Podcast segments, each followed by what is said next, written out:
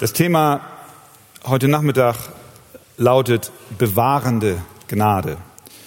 Steht doch noch einmal auf mit mir und nehmt eure Bibeln. Wir lesen 1. Petrus Kapitel 1 von Vers 3 bis 5. Das wird auch im Laufe der Predigt immer wieder mal zitiert werden, obgleich es keine Auslegung dieses Textes ist, sondern mehr eine Themenpredigt zu der Bewahrung der Gläubigen. 1. Petrus 1 von Vers 3 bis 5. Gelobt sei der Gott und Vater unseres Herrn Jesus Christus, der uns aufgrund seiner großen Barmherzigkeit wiedergeboren hat zu einer lebendigen Hoffnung durch die Auferstehung Jesu Christi aus den Toten, zu einem unvergänglichen, und unbefleckten und unverwelklichen Erbe, das im Himmel aufbewahrt wird für uns, die wir in der Kraft Gottes bewahrt werden durch den Glauben zu dem Heil, das bereit ist, geoffenbart zu werden in der letzten Zeit. Vers 5. Die wir in der Kraft Gottes bewahrt werden durch den Glauben zu dem Heil, das bereit ist, geoffenbart zu werden in der letzten Zeit. Amen. Nehmt gerne Platz. Hast du schon mal etwas begonnen und nicht zu Ende geführt? Ja, ich höre schon einige zustimmen. Wenn äh, du zu uns nach Hause kommst, dann gibt es etwas zu sehen bei uns im Wohnzimmer, was ich mal begonnen habe, aber nicht beendet habe. Ich habe mal einen Holzfußboden in meinem Wohnzimmer verlegt, Fußleisten zugeschnitten, aber nicht befestigt. Sie lehnen nur an der Wand. Das weiß eigentlich nur meine Familie, jetzt wisst ihr es auch.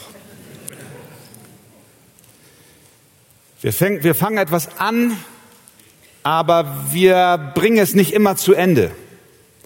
Ich erinnere mich als Schüler, dass ich jedes Jahr, bevor dann oder jedes, Jahr, jedes Schuljahr, wenn es neue Schulhefte gab, ich mir einen Vorsatz gefasst habe, dass ich dieses Schulheft diesmal wirklich in der Sonntagsschreibschrift bis zuletzt behandeln werde. Kennt ihr das?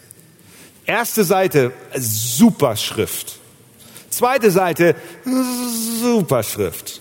Dritte, vierte, von den letzten Seiten brauchen wir nicht reden. Wir beginnen oft ein Projekt mit Eifer und guten Absichten, aber wir werden irgendwann abgelenkt und führen es nicht zu Ende. Ein Pastor hat mal gesagt und erinnert uns an eine Realität, die wir niemals vergessen dürfen. Er sagt, du kannst nicht immer leben.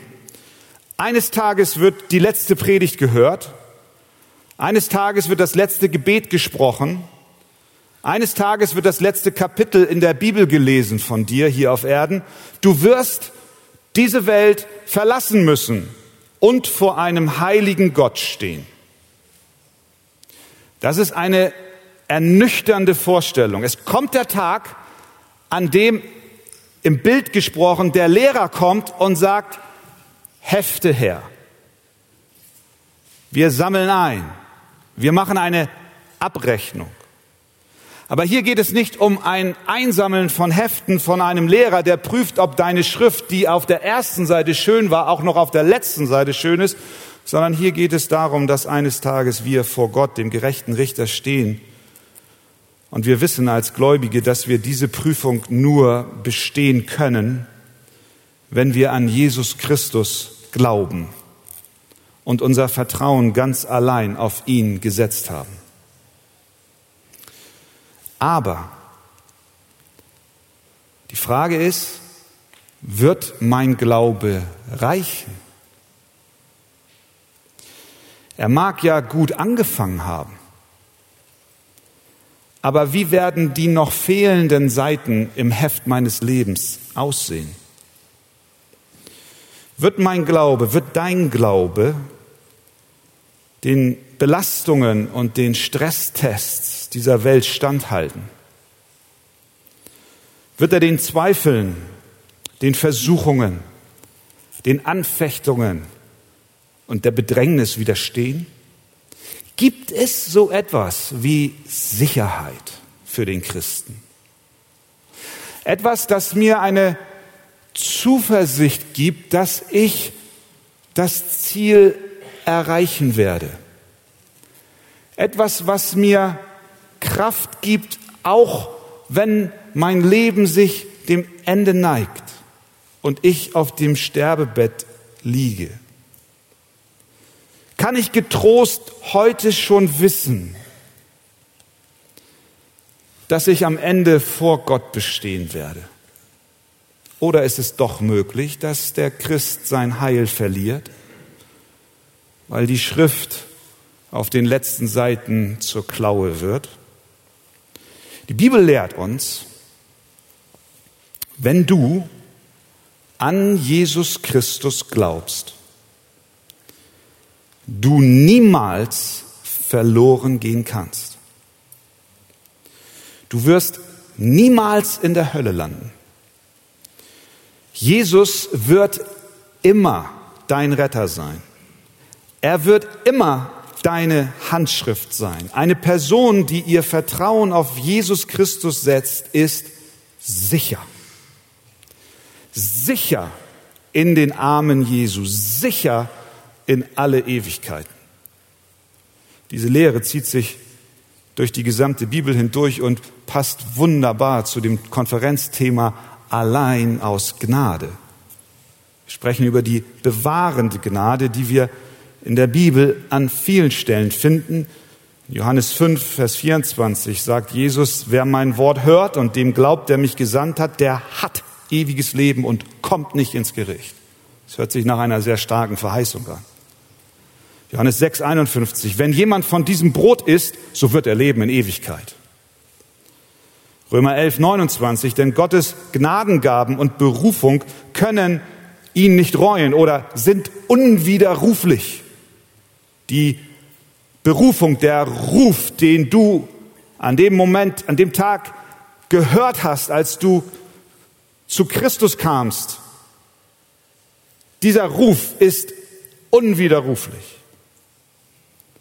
Der Apostel Paulus war sich sicher, ganz sicher, dass nicht nur er, sondern die Gläubigen insgesamt das Ziel erreichen. Er schreibt in 1. Korinther 4, Vers 14, da wir wissen, dass der, welcher den Herrn Jesus auferweckt hat, auch uns durch Jesus auferwecken und zusammen mit euch vor sich stellen wird.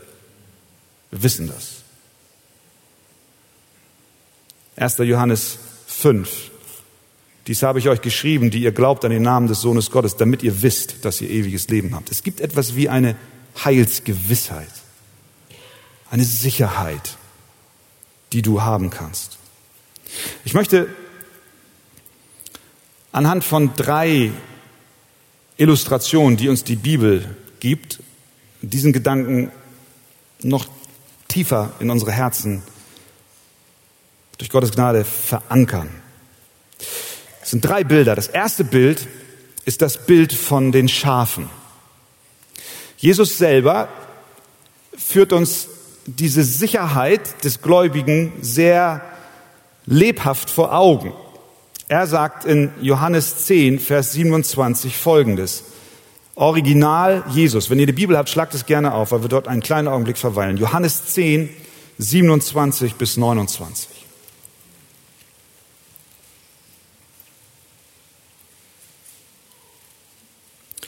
Meine Schafe hören meine Stimme und ich kenne sie und sie folgen mir nach.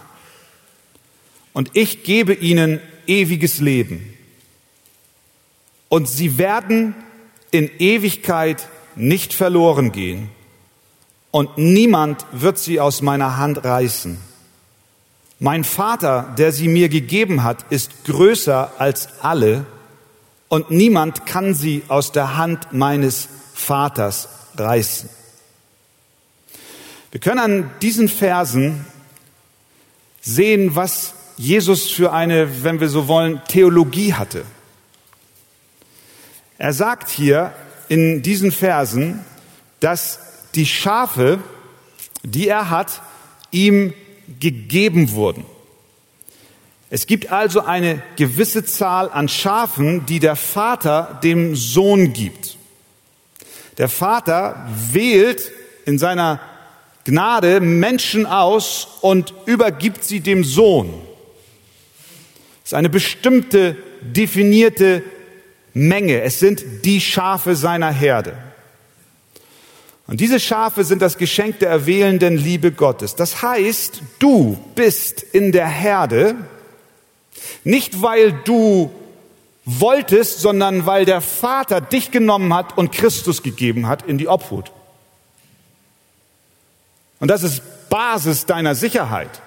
Denn wenn du selber wolltest und deine Zugehörigkeit zur Herde allein von deinem Entschluss abhängt, dann ist die Sicherheit überhaupt nicht gegeben, weil ich nicht weiß, ob ich morgen noch diesen Entschluss fassen will. Nein, du bist in der Herde nicht aufgrund deines eigenen Willens, sondern weil der Vater dich nahm, vor Grundlegung der Welt, erwählt hat und er hat dich Christus übergeben.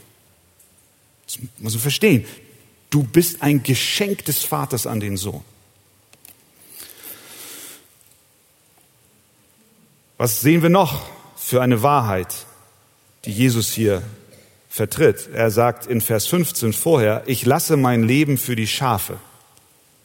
Das sind die Schafe, für die Jesus starb. Das heißt, Jesus starb für die Schafe seiner Herde, für die, die Gott der Vater ihm gegeben hat. Und für die gab er sein Leben. Außerdem lernen wir daraus, dass wir als Schafe durch den Heiligen Geist auf Gottes wirksame Gnade reagieren, denn wir hören seine Stimme und wir folgen ihm auch. Aber es geht noch weiter und da kommen wir zu dem Kern des Gedankens. Jesus betont mit diesen Versen, dass die Schafe, die der Vater ihm anvertraut hat, sicher sind. Wie kann es auch anders sein?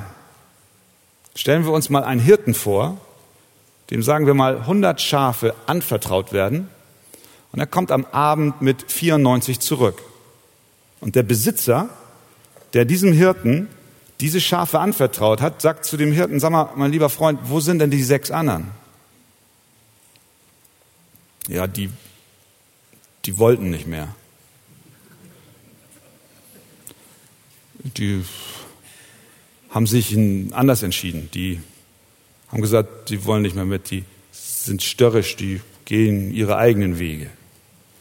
Wie lange wird so ein Hirte Hirte genannt werden? Nicht mehr lange, der wird gefeuert.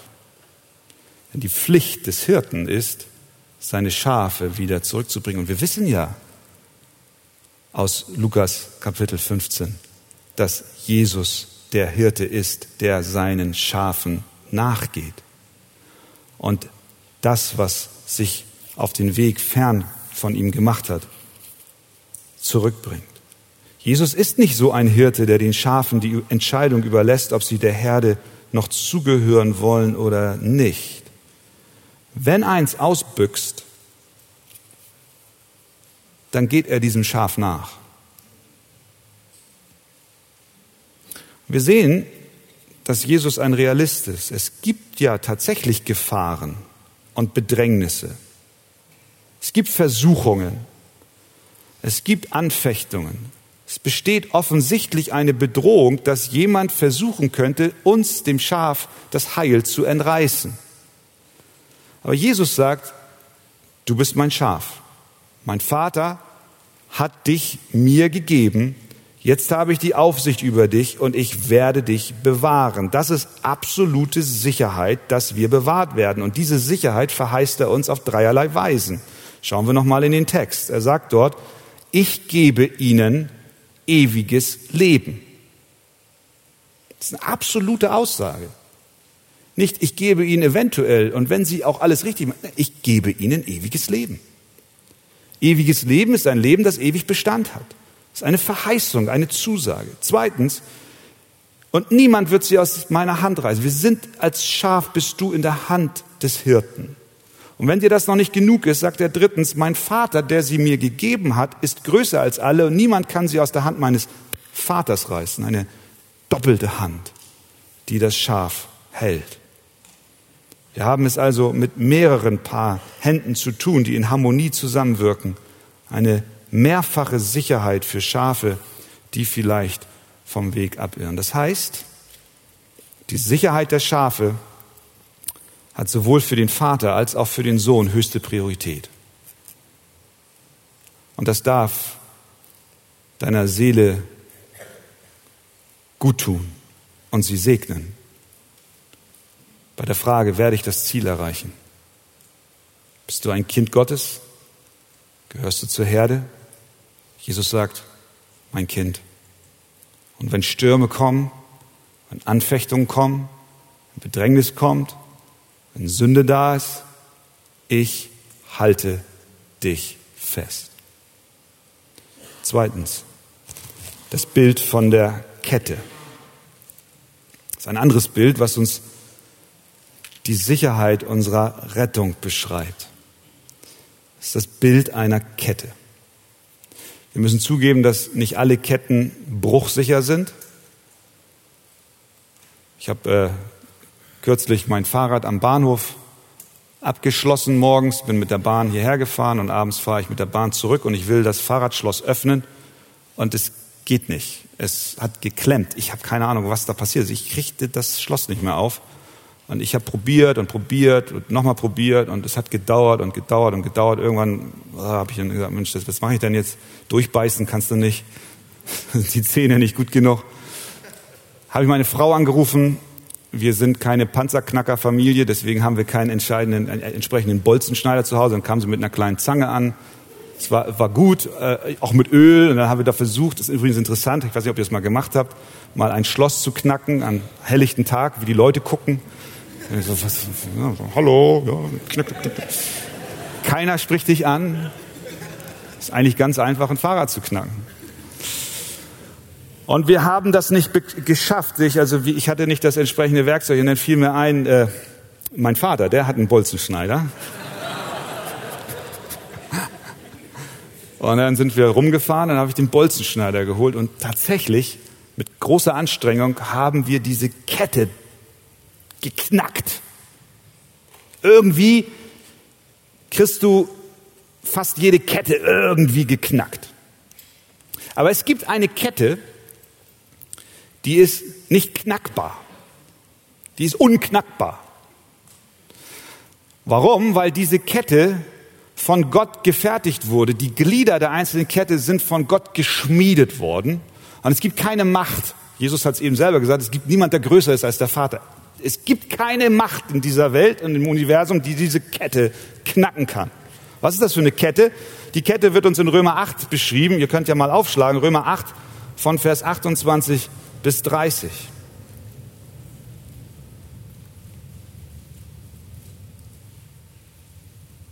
Wir wissen aber, dass denen, die Gott lieben, alle Dinge zum Besten dienen denen, die nach dem Vorsatz berufen sind. Denn die er zuvor ersehen hat, die hat er auch vorherbestimmt, dem Ebenbild seines Sohnes gleichgestaltet zu werden, damit er der Erstgeborene sei unter vielen Brüdern. Die er aber vorherbestimmt hat, die hat er auch berufen, die er aber berufen hat, die hat er auch gerechtfertigt, die er aber gerechtfertigt hat, die hat er auch verherrlicht. Das ist eine Kette. Können sagen, man nennt es auch die goldene Kette. Es sind fünf Glieder dieser Kette. Das erste Glied dieser Kette finden wir in Vers 29. Denn die, die er zuvor erkannt hat, das sind die, die Gott nach seinem ewigen Ratschluss berufen hat, erwählt hat. Das sind nicht nur die, die er vor ewigen Zeiten schon kannte und wusste, dass sie sich eines Tages mal für ihn entscheiden werden. Nein, das sind die, die er erwählt hat und ihnen das Heil verordnet hat, die er schon geliebt hat, bevor die Welt geschaffen wurde, ehe der Planet Erde war, die er zu seinem Eigentum gemacht hat. Diejenigen, die er vor Grundlegung der Welt erwählt hat. Dort beginnt die Kette deines Heils. Vor ewigen Zeiten. Das bist du, wenn du zur Herde Gottes gehörst. Du wurdest schon vor Grundlegung der Welt erkannt. Da fußt dein Heil von Ewigkeit her. Zweites Glied, Vers 29. Die hat er auch vorherbestimmt. Das heißt, diese erwählende Gnade Gottes, die vor Ewigkeiten begonnen hat, hat einen, eine Zielrichtung. Er hat dich vorherbestimmt, nämlich zu werden, verwandelt zu werden in das Bild seines geliebten Sohnes. Du hast eine Bestimmung. Dieser Begriff kommt von der Landvermessung. Wenn du ein Feld hast und du weißt noch gar nicht, wenn du da spazieren gehst, was dort mal entstehen wird, dann gibt es Landvermesser, die gingen dorthin und gehen bis heute noch hin und messen ein und sagen, das hier ist vorherbestimmt für eine Straße und dies ist vorherbestimmt für ein Grundstück und das wird ein Grundstück und dort kommt ein Kinderspielplatz hin und da der Kindergarten. So hat Gott dich vorherbestimmt, nicht ein Haus zu sein oder ein Kindergarten oder eine Straße zu sein, sondern verwandelt zu werden in das Bild des geliebten Sohnes. Zweite Kette die aufbaut auf der ersten. Dritte Kette, drittes Kettenglied, die hat er auch berufen. Der Ruf, der dich eines Tages ereilt hat, ist ein wirksamer Ruf Gottes, wo das, was er vor Grundlegung der Welt entschieden hat, mit dir zu tun, an dein Herz wirksam wurde und du hörtest ihn plötzlich. Verbunden mit dem, was in Ewigkeit zuvor geschehen ist. Die hat er auch gerechtfertigt. Vers 30, viertes Glied der Kette. Das heißt, du bist persönlich für gerecht erklärt worden, wie Christus selbst gerecht ist. Und dies bleibt dir für alle Ewigkeiten erhalten. Und fünftes Glied der Kette, diese hat er auch verherrlicht. Wenn du morgens ins Spiel guckst, dann siehst du nicht herrlich aus. Dann sagst du, wie kann es sein, er hat mich schon verherrlicht, ich sehe aber noch nicht so schön aus. Verherrlicht heißt, dass du einen neuen Leib und ein sündloses Wesen empfangen wirst, das im Himmel sichtbar sein wird. Heute sind wir nicht verherrlicht und jeder um uns herum weiß es, aber es ist das Ziel, auf das wir uns hinbewegen. Das ist die Kette. Das heißt, keiner von den Berufenen, keiner von denen, die vor Ewigkeiten erwählt wurden, gehen verloren. Denn die Kette hängt miteinander zusammen. Es gibt niemanden, der gerechtfertigt wird, der nicht auch verherrlicht wird. Die hat er verherrlicht, die hat er berufen, die hat er erwählt. Es ist geschehen. Es ist eine Sicherheit in dieser Kette. Das heißt, dein Werdegang als Christ wird hier beschrieben. Dein Leben mit Jesus hat seinen Anfang in der ewigen Vergangenheit und dein Leben mit Jesus wird niemals enden in der ewigen Zukunft. Ist eine Kette, die von Ewigkeit zu Ewigkeit reicht. Und sie ist unknackbar. Dort, vor Ewigkeiten, wurde dir eine Bestimmung gegeben. Dann kam im Hier und Jetzt der Ruf zu dir. Du wurdest wach. Christus ist für dich gestorben. Du bist durch den Glauben gerecht vor Gott geworden. Und diese hat er auch verherrlicht, denn es ist noch nicht zu Ende. Es endet erst in der Gegenwart. Und wir müssen beachten, bei all dem ist Gott das Objekt, äh, das Subjekt. Das heißt, er handelt. Er hat berufen. Er hat gerechtfertigt. Er hat verherrlicht. Wer macht es? Gott macht es, nicht wir. Wir sind nur Objekte. Wir empfangen. An uns wird durch Gottes vorsehende Hand gehandelt und was er anfängt, das führt er auch zu Ende. Und jedes dieser Verben, er hat, steht in der Vergangenheitsform. Sogar das Wort verherrlicht wird als etwas angesehen, was Gott schon getan hat. Die hat er auch verherrlicht, auch wenn es noch nicht greifbar ist für dich, sichtbar ist, weil es erst vollends zur Entfaltung kommt, wenn wir bei ihm sind. Heißt es jedoch, er hat sie verherrlicht. Das heißt, Gott schreibt die Zukunft, als wäre sie schon Geschichte. Gott schreibt deine Heilszukunft, als wäre sie schon Geschichte. Das ist die Kette deiner Rettung. Verankert in der ewigen Vergangenheit und verankert in der ewigen Zukunft. Paulus, der geht dann ja noch weiter in den Versen 35 bis 39. Da führt er diesen Gedanken noch weiter aus. Er schreibt dort, wer will uns scheiden, wenn das so ist? Wenn das so eine Kette ist, so eine Sicherheit deines Heils, wer will uns dann scheiden von der Liebe Gottes? Dann führt er nicht weniger als 17 potenzielle Gefahren für dein Heil auf. 17 potenzielle Gefahren, die deine ewige Rettung bedrohen. Er schreibt Trübsal oder Angst, Verfolgung oder Hunger oder Blöße oder Gefahr oder Schwert? Kann das dich trennen? Kann das die Kette knacken? Aber in all dem überwinden wir weit durch den, der uns geliebt hat. Denn ich bin gewiss, sagt er, dass weder Tod noch Leben, weder Engel noch Mächte noch Gewalten, weder Gegenwärtiges noch Zukünftiges, weder Hohes noch Tiefes noch irgendeine andere Kreatur, einschließlich du selbst, denn du bist auch eine Kreatur, uns scheiden kann von der Liebe Gottes, die in Christus Jesus ist, unserem Herrn.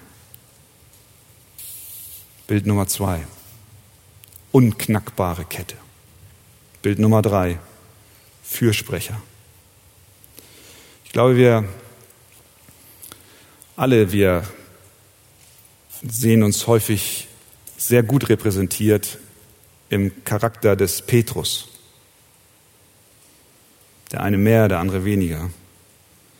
Aber Petrus führt uns vor Augen durch seinen Lebenswandel, wie unstet wir auch sein können.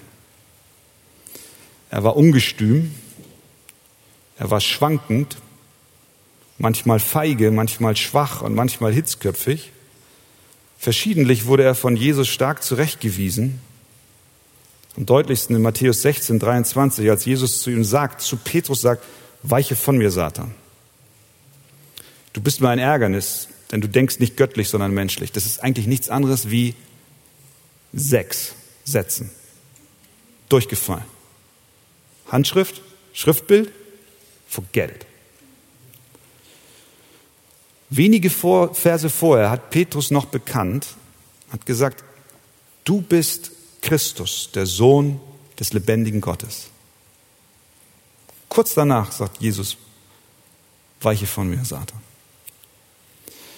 Petrus ist ein Beweis dafür, dass es im geistlichen Leben eines Menschen Höhen und Tiefen gibt.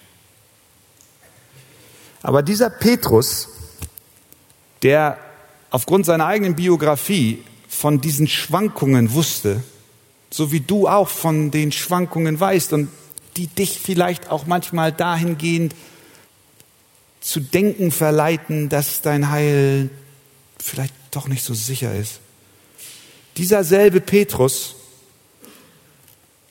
der berichtet uns von einer viel bedeutenderen biblischen Wahrheit, nämlich die bewahrende Kraft Gottes. Er schreibt, und das haben wir eingangs gelesen, in 1. Petrus 1, Vers 5, die ihr aus Gottes Macht durch den Glauben bewahrt werdet. Er spricht hier von der Bewahrung.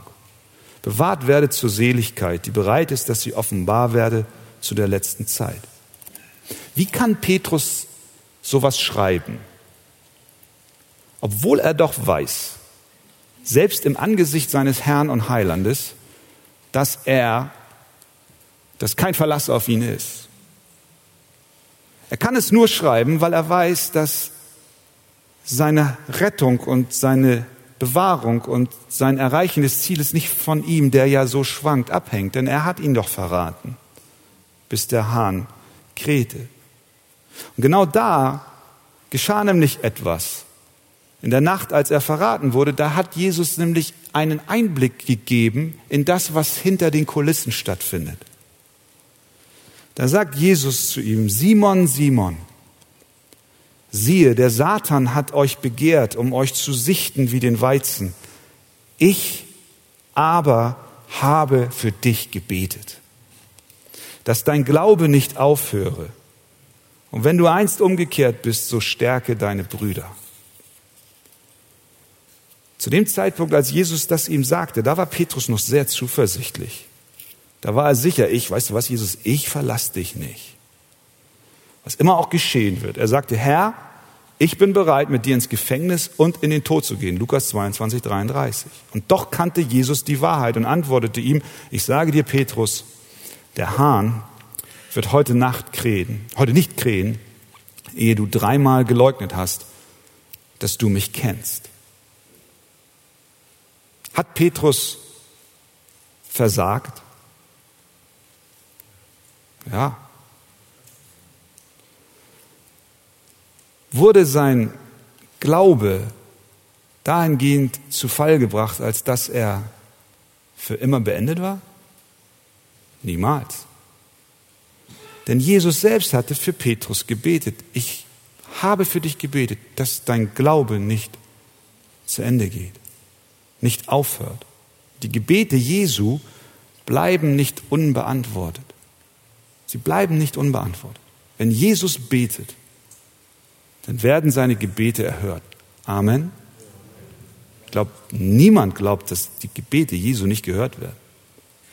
Und derselbe Jesus, der diesem schwankenden Petrus erklärt, weißt du was, Petrus, du wirst fallen. Aber ich habe schon für dich gebetet. Derselbe Jesus, der sagt zu dir, der du und auch zu mir, der ich nicht besser bin als Petrus, mein Kind, ich bete für dich. Johannes 17, hohe priesterliche Gebet. Ich bin nicht mehr in der Welt, diese aber sind in der Welt, sagt Jesus. Und ich komme zu dir, Vater, heiliger Vater. Was betet er? Bewahre sie in deinem Namen. Wen? Die du mir gegeben hast. Damit sie eins seien, gleich wie wir. Ich bitte nicht, dass du sie aus der Welt nimmst, sondern dass du sie bewahrst vor dem Bösen. Sie sind nicht von der Welt, gleich wie auch ich nicht von der Welt bin. Heilige sie in deiner Wahrheit, dein Wort ist die Wahrheit. Wofür betet Jesus? Er betet, dass die Gläubigen vor dem Bösen bewahrt werden, dass sie durch das Wort geheiligt werden, dass sie die Herrlichkeit mit ihm teilen und dass sie in der Einheit mit Christus vollkommen sind. Mit anderen Worten, er betet um die bewahrende Gnade. Jetzt könnte man sagen, naja gut, das Gebet, das galt für seine Jünger, was ist mit mir? Jesus schließt dich ganz explizit mit ein. Er betet für alle Gläubigen. Er sagt in Johannes, 20, in Johannes 17, 20, ich bitte in demselben Gebet, ich bitte aber nicht allein für diese, meine Jünger, sondern auch für die, welche durch ihr Wort an mich glauben werden. Das bist du. Das bist du. Bewahrende Gnade.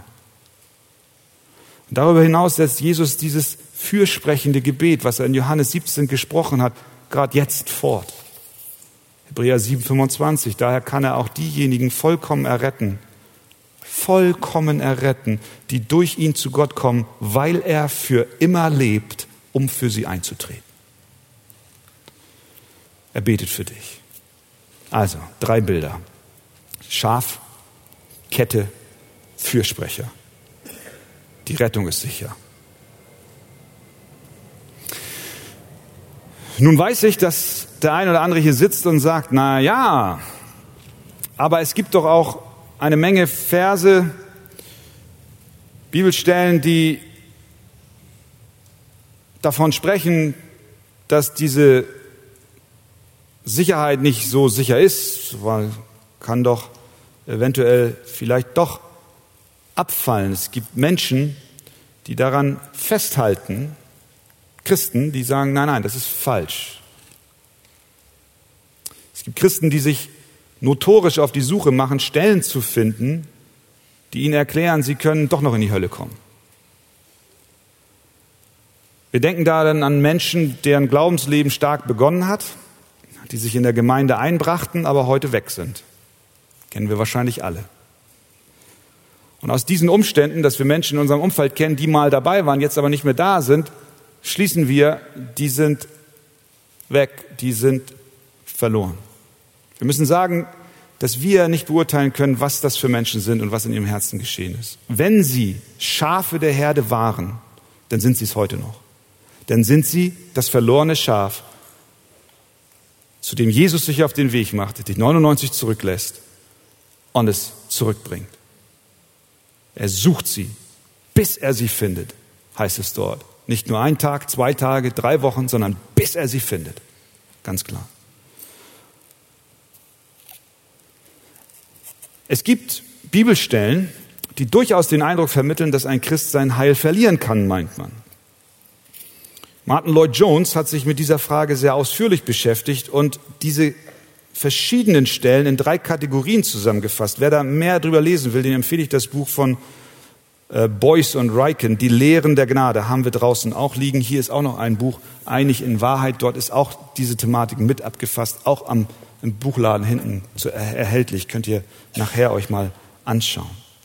Diese drei Kategorien hat er wie folgt eingefasst. Äh, Kategorie eins sind Bibelstellen, die so gedeutet werden von Menschen, dass wir aus der Gnade fallen können. Da wird dann zum Beispiel gesagt, ja, wie ist das denn mit den Seemann? Da kommen doch dann die Samen und fallen dann auf die verschiedenen Arten von Böden. Und dann heißt es doch dort, dass der Same aufging, aber er wurde erdrosselt von den Dornen und von dem Unkraut. Solche Bibelstellen sind überhaupt kein Beleg dafür, dass ein Mensch vom Glauben abfallen kann. Denn Jesus selber erklärt und macht später in der Erklärung dieses Gleichnisses einen Unterschied. Er unterscheidet nämlich zwischen denen, die das Wort hören und denen, die das Wort hören und verstehen. Das Wort hören heißt, ich höre es, aber es ist nicht in mein Herz gefallen. Da kann eine kurze Begeisterung für den Glauben entstehen. Da kann ein kurzes Blättchen hochkommen, aber diese Menschen haben keine Wurzel. Sie waren nie verwurzelt. Sie haben nicht verstanden, so wie Jesus es sagt. Dann gibt es Stellen, die so gedeutet werden, dass unsere Rettung nicht sicher sei. Zum Beispiel Philippa 2, Vers 12. Darum, meine Geliebten, wie ihr alle Zeit gehorsam gewesen seid, nicht allein in meiner Gegenwart, sondern jetzt noch viel mehr in meiner Abwesenheit, verwirklicht eure Rettung mit Furcht und Zittern. Dann wird dann gesagt, ja siehst du, wir müssen doch selber darauf achten, dass wir gerettet werden, indem wir es verwirklichen mit Furcht und Zittern. Diese Kategorie von Versen erinnert uns letztlich nur daran, dass Gottes Bewahrung nicht heißt, dass wir nicht ausharren müssen. Weil Gott uns bewahrt, werden wir ausharren. Es heißt dann nämlich dort direkt weiter in Vers 13, denn Gott ist es, der in euch sowohl das Wollen und das Vollbringen wirkt nach seinem Wohlgefallen. Gott weckt den Wunsch in uns und befähigt uns entsprechend seinem Willen zu handeln. Und dann Kategorie 3, und da möchte ich einen kleinen Augenblick noch äh, äh stehen bleiben. Eines der vielleicht bekanntesten Verse, die bei dieser Thematik dann zitiert werden, ist Hebräer Kapitel 4 bis 6.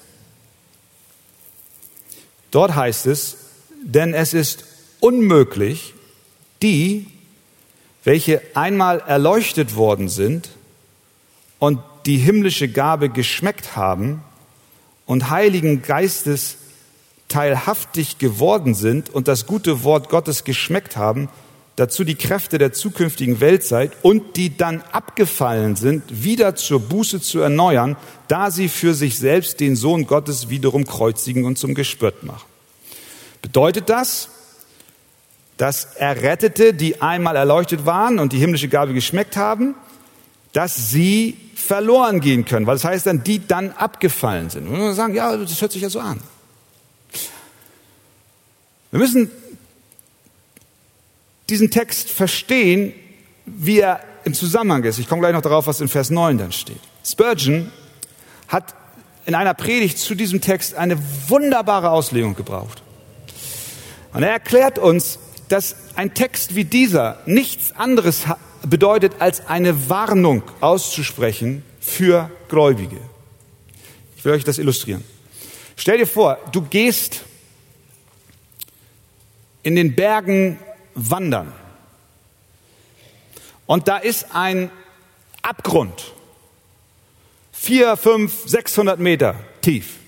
Unten sind Felsen und die sind auch noch so unglücklich positioniert, dass die Spitzen nach oben zeigen. Und du gehst da lang und du hast von hier bis hier so ein Pfad. Und, und das schlängelt sich hoch und du gehst da lang. Was bewahrt dich vor dem Abfall?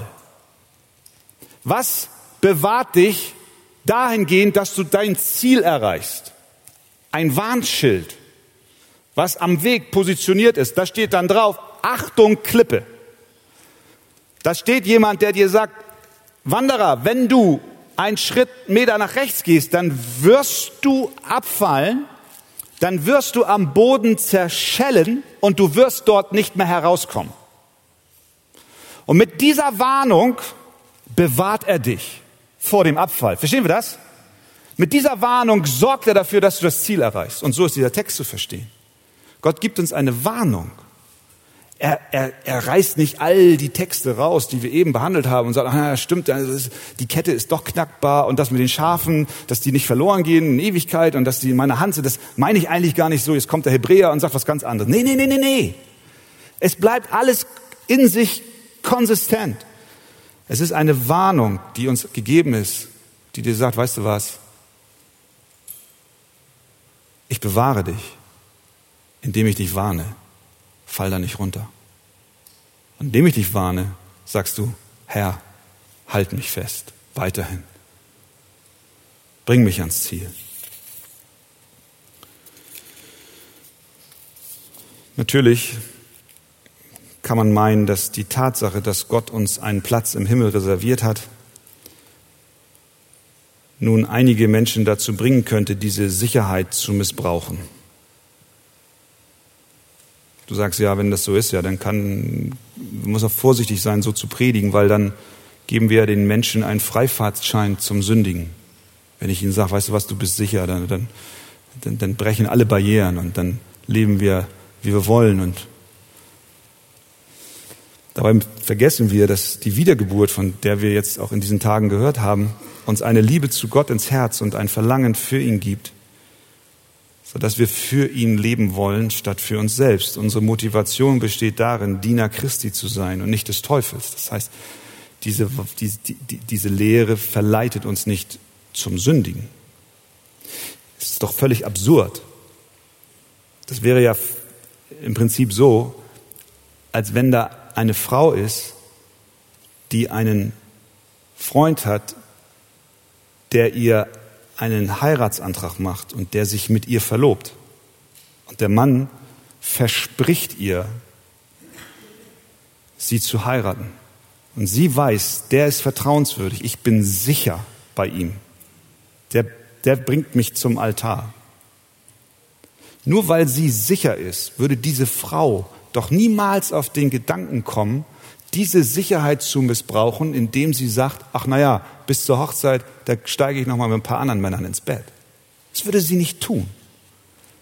Die Sicherheit, die ihr Verlobter ihr vermittelt, führt sie nicht dahin, dass sie denkt, ich kann ja jetzt drauf lossündigen, sondern die Sicherheit, die ihr Verlobter ihr vermittelt, führt sie zu einer noch tieferen Liebe, zu einem noch tieferen Respekt, zu einer noch tieferen Hingabe, zu einer noch tieferen Freude auf die Hochzeit, zu einer tieferen Verlangen, rein zu bleiben, weil ich doch eines Tages mit diesem Mann, der mir versprochen hat, mich zu heiraten, das Leben teilen werde. Diese Lehre führt uns nicht zur Sünde, sondern sie führt uns zu Gott hin. Wie furchtbar wäre es, wenn dein Heil von dir selber abhängen würde. Wie schlimm wäre es, wenn es wahr wäre, dass immer dann, wenn ich schön schreibe, ich gerettet bin, wenn ich in Sünde falle, ich sofort wieder verloren werde. Eine Frau hat berichtet, dass in ihrer Gemeinde ein Dorfsäufer war. Und dort wurde gelehrt, dass du nur gerettet bist, wenn du sündlos lebst. Und wenn du in Sünde fällst, dann bist du raus aus dem Rennen. Dieser Dorfsäufer, so berichtete sie, der wurde jeden Sonntagmorgen gerettet. Und jeden Sonntagabend war er wieder besoffen. Eines Tages sagte der Pastor zu ihm, nächsten Sonntag, da sollten wir dich erschießen, sobald du wieder gerettet bist. Hat natürlich Spaß gemacht. Aber da steckt ein Funken Wahrheit drin. Es wäre besser, wenn, wenn wir glauben, dass wir aus dem Heil rausfallen können, dann stellt sich die Frage, ja, wann geschieht das und wie oft geschieht das? Und dann, dann kommen wir in, eine, in einen furchtbaren Druck, furchtbaren Leistungsdruck, furchtbares Gesetzehalten. Dann wäre es besser, wenn ich mich gerade wieder meine Sünden bekannte, dass mich jemand erschießt, bevor ich dann wieder in Sünde falle. Das ist der Gedanke dahinter. Wie schrecklich ist diese Vorstellung, dass wir nur so lange gerettet sind, wie wir aus unserer Kraft heraus tun, was das Evangelium fordert. Nein, wir haben gehört, das Evangelium fordert, aber das Evangelium bringt auch hervor den Gehorsam. Wie traurig und voller Angst ist unser Leben mit Gott, wenn wir der Überzeugung sind, es liegt an uns. Wie bedrückend ist es zu glauben, dass wenn wir mit Sünden sterben, die wir noch nicht bekannt haben, dass Gott dann das Werk ungeschehen macht, das er für uns getan hat. Dann wäre unsere Rechtfertigung dahin und die neue Geburt wäre ungültig. Und deswegen gibt es viele geknechtete Christen, die unter diesem furchtbaren Druck leben. Aber das Evangelium der Gnade sagt dir, Christus bewahrt dich und bringt dich bis nach Hause. Das ist, was wir in diesen Tagen schon häufig gehört haben, aber diesem Zusammenhang auch Luther widerfahren ist, der frustriert war, dass er aufgrund seines Werkes und seiner Leistung vor Gott niemals gerecht sein kann. Es war so, als ob er versuchte, bei laufendem Wasserhahn den Boden mit einem Lappen trocken zu wischen. Was er brauchte und was du brauchst und was wir brauchen, ist ein göttliches Handeln, das unsere Beziehung ein für alle Mal mit Gott ins Reine bringt. Ein für alle Mal. Wir brauchen Sicherheit, dass unsere Zukunft bei Gott gesichert ist und das trotz der Sünde, die wir eventuell morgen begehen werden. Und Luther war so lange gequält, bis er erkannte, dass es eine Rechtfertigung gibt, die nicht ein langer, quälender Prozess ist, durch den wir uns hindurch schlängeln müssen, wo wir wieder eventuell aus der Bahn geworfen werden, sondern Rechtfertigung heißt, auf Christus zu vertrauen, dass er alle Ansprüche, die Gott an uns stellt, vollkommen zufriedenstellt. Gott verlangt von dir, Gott verlangt von mir 24 Stunden am Tag Vollkommenheit. 24 Stunden am Tag ist Christus meine Rechtfertigung, weil ich es selber nicht kann. 24 Stunden am Tag verlangt Gott, dass du sein Gebot ohne Abstriche hältst. Und nur 24 Stunden am Tag kann Christus diese Anforderung für mich und für dich erfüllen. Er wird für dich eintreten, nicht nur heute, sondern an jedem weiteren Tag. Er ist entschlossen, dich den ganzen Weg nach Hause zu begleiten. Er ist deine Handschrift. Er führt den Stift. Und wenn die Hefte eines Tages eingesammelt werden, dann kannst du sicher sein. Gott wird Christus sehen und nicht deine Klaue. Amen. Amen.